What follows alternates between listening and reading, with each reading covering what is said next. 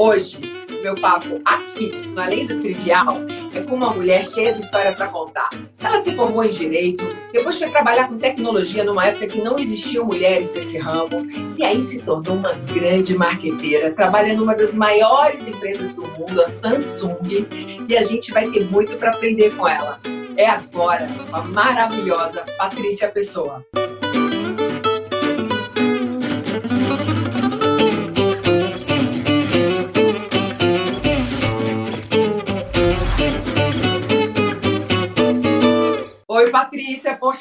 Obrigada por estar aqui com a gente. Estou muito feliz de te receber. Oi, Dawi, eu que agradeço. É uma, eu estou muito lisonjeada de ter recebido o convite e bater esse papo com você. Eu li tudo ao seu respeito, já sei todas as suas histórias. Você é realmente uma mulher fascinante que tem muita coisa para inspirar quem está escutando a gente aqui. Mas eu quero que você conte um pouco da sua história. Como que você se tornou essa líder no mundo que eu acho que deve ser um pouco machista, como o meu, de, de gastronomia? Conta pra gente um pouco? Eu estudei comunicação estudei administração. Eu fiz mestrado em administração. Então, eu tenho uma veia que é um pouco empreendedora, mais numérica, uma, tenho uma primeira formação em tecnologia, e isso acabou abrindo um pouco as portas para mim nesse mundo um pouco mais masculino, que se pretende mais numérico, mais, mais analítico. Na verdade, as mulheres também são muito analíticas e muito numéricas, mas é, criou-se aí essa mística que os homens uh, sabem mais de códigos, de números, números, que não é tanto verdade. Mas minha paixão sempre foi é, comunicação e publicidade. Mas aí acabou eu entrei, eu entrei no mundo da tecnologia, da programação, e aí essa relação no mundo mais masculino foi muito natural para mim. Comecei com tecnologia, então esse lidar com o homem foi mais fácil. E depois eu fiquei 15 anos na indústria automotiva. Eu empreendi, tive uma empresa de tecnologia muito jovem, e depois tive uma passagem rápida de novo por tecnologia. Fiquei um ano e meio como líder de, de transformação digital na IBM, que meio que me preparou para isso que nós estamos passando aqui agora, que é esse mundo virtual, que é esse conversar online. Então, eu acho que o, o resto do mundo vai ter que se adaptar a um jeito que as empresas de tecnologia já trabalham. E aí, daí vem a tal da, da síndrome da. As pessoas falam, nossa, eu me sinto incompetente, né? É o síndrome do impostor. As pessoas acham assim, gente, só tem gênio aqui, eu sou bem burra. É, é natural, acho que vai ser mais, cada dia mais natural a síndrome do impostor. Até que a gente entenda que nós não somos impostores. Nós estamos naquele papel naquele momento. Nossa, muito legal o que você falou. Eu tenho certeza que quem está ouvindo a gente vai se identificar pra caramba, porque realmente eu tenho 51 anos, então assim, eu venho de uma geração que era fundamental você ter um, um, um diploma, senão você não seria ninguém. Eu tive que sair de casa muito cedo, não tive dinheiro para estudar e comecei a trabalhar, comecei a ganhar dinheiro e aí eu não tinha tempo. Então a vida foi me levando e realmente eu sempre me senti estando alguma coisa, porque eu nunca me senti na obrigação de ter que ser só uma coisa. Eu sempre me enxerguei muito múltipla, mas na época era meio estranho. Falava, ah, Daui é meio maluquinha, cara, totalmente perdida. Cada hora ela tá fazendo uma coisa. E o que você tá falando agora é muito lindo, assim, sabe? Até me emociona, porque eu acho que muita gente sentiu o que eu senti, e, e, e quando você traz o que você tá dizendo com tanta propriedade, eu acho que você dá ali um carimbo de, de, de, certificação na gente, que a gente é, tem que ser múltiplo e reaprender todos os dias. Você só estava à frente do seu tempo. Você não estava errado, você estava ah. certo antes da hora. Mas como que você acabou entrando para o meio de marketing? Até então você estava aí né, empreendedora, estava tava trabalhando nesse meio que para mim é muito difícil de entender, né? Como que você descobriu que você era essa marqueteira que você é? Então, eu sempre gostei e eu fiz a, a faculdade de comunicação. Fiz vestibular para direito, que era o que a família queria, e fiz vestibular para comunicação, que era o que eu queria. E eu passei para os dois e fiz direito, o que fez a minha avó ficar e fiz comunicação, que fez minha avó ficar bem chateada. Minha avó achava que eu tinha que ser juíza. Eu falava, avó, eu não tenho direito direito de julgar nem a mim. Mas, enfim, fui lá, estudei comunicação e assim comecei a trabalhar com comunicação. E aí, então, fui para cuidar de Digital Transformation, fui para IBM e agora estou na Samsung liderando é, a área de marketing lá. Eu sou diretora de marketing na área de consumer eletrônicos da Samsung. Como que é estar tá nesse meio aí na Samsung, liderando num cargo super alto, sendo mulher? Como que é isso? Uma coisa que eu aprendi com um amigo muito querido que eu estou. Se eu acreditar que eu sou qualquer coisa, a decepção é muito grande quando você deixar de ser. O meu propósito enquanto eu estou trabalhando é fazer diferença na vida das pessoas. Muitas vezes, alguns homens e até algumas mulheres me puxaram para o meu limite. E eu acho que o, o meu primeiro sinal de maturidade foi quando eu consegui passar por aquilo sem fazer a entrega do autoritário que, que às vezes aquela criança birrenta queria. E eu vivi muito tempo em ambientes onde tinham muitas mulheres que elas competiam entre si. Eu estou achando lindo essa história da sororidade ter chegado tão forte. Eu, eu acho que a gente está ajudando, sim, a construir esse mundo, né? Já desde as mulheres lá atrás, muito, muito antigamente, aí queimou-se sutiã, rolou um monte de coisa. E tá a gente aqui hoje podendo usar um sutiã, um batom e tá linda e ser respeitada do mesmo jeito, né? E, e, como, como que é assim como que você está enxergando esse momento, assim? Porque é, agora, é, ao meu ver, a gente está todo mundo trancado dentro de casa, né, cara? A gente, a única forma que a gente se comunica com as pessoas é através de, de, de, desse mundo digital, né? Você que trabalha dentro de uma das maiores empresas do mundo digitais, como que está sendo essa história?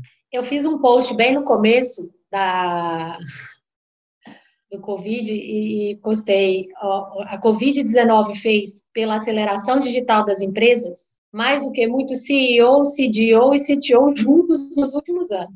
O que o Covid fez pela aceleração digital em cinco semanas é provavelmente o que seria feito em 50. Vai ser muito positivo daqui a um ano, quando a gente vir que acelerou um processo que ia acontecer naturalmente, mas que talvez encontrasse mais resistência, talvez do ponto de vista de algumas lideranças, talvez algumas pessoas achassem que, cara, isso não é possível e agora teve que testar e viu o que acontece, que dá certo. Eu acho que a gente está ressignificando, a TV por um tempo perdeu um pouco da, do protagonismo na casa das pessoas, agora a gente está sendo forçado a ressignificar esse aparelho dentro de casa, porque ele conecta as pessoas, você é, espelha seu computador, espelha seu telefone, fala com as pessoas, serve de videoconferência, enfim, multiplicou o, o, uso do device, televisão. São duas coisas muito importantes que todo mundo, graças a Deus, eu acho que está enxergando, eu espero pelo menos, que é a importância da ciência, né, da medicina, da ciência como um todo, é, é fundamental, a gente tem que investir muito em educação, em ciência e em tecnologia.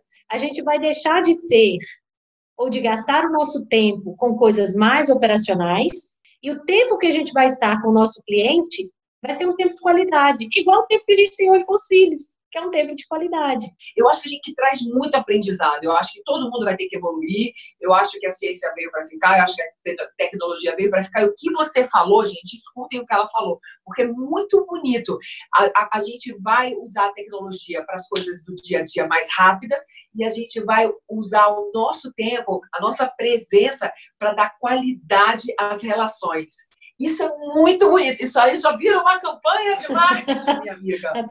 Isso é muito bonito. Ah, não, isso me tocou profundamente. Eu espero que toque quem está escutando a gente, porque é verdade. Eu, não, eu, não tinha, eu nunca tinha visto sobre essa perspectiva, sabia, Patrícia? É, assim, e do ponto de vista de negócio é maneiro. é isso. É, como humanos, a gente não sabe ainda o que, que vai sair do outro lado, né?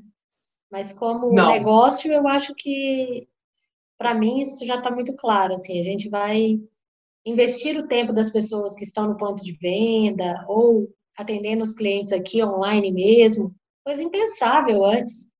Né? Eu já estou desenvolvendo lá qual que vai ser a tecnologia que vai fazer com que as pessoas que você, em geral, chegava numa loja e tinha um promotor nosso lá, tem um promotor nosso lá, que está ali para explicar o produto e tal.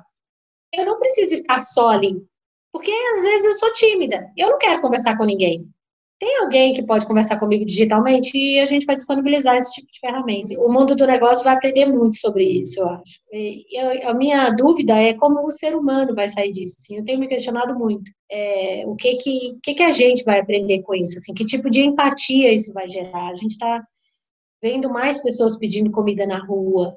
A gente vai reagir do mesmo jeito que, que reagia antes, indiferentemente?